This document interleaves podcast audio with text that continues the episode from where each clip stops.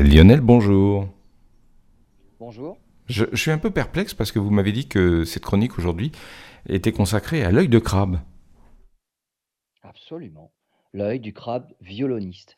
Et en fait, où je veux en venir, c'est imiter la nature pour inventer de nouvelles technologies. En fait, c'est quelque chose que l'on fait couramment. Observer le vol des insectes pour améliorer les performances d'un avion, par exemple. Étudier les alvéoles dans les ruches pour développer des structures en nid d'abeilles. Les chercheurs du MIT, hein, aux États-Unis, l'Institut de technologie du Massachusetts, s'intéressent à la vue du crabe violoniste pour concevoir une vision artificielle.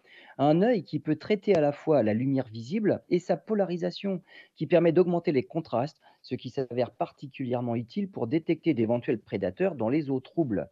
L'œil artificiel du MIT est une petite sphère aussi performante dans un environnement terrestre qu'aquatique, et avec un champ de 360 degrés.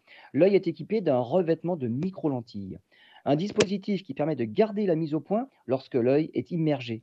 Les anciennes technologies basées sur des visions d'insectes ou de poissons avaient un champ limité à 180 degrés, et la mise au point était moins précise lorsque l'on passait d'un milieu terrestre à un milieu aquatique.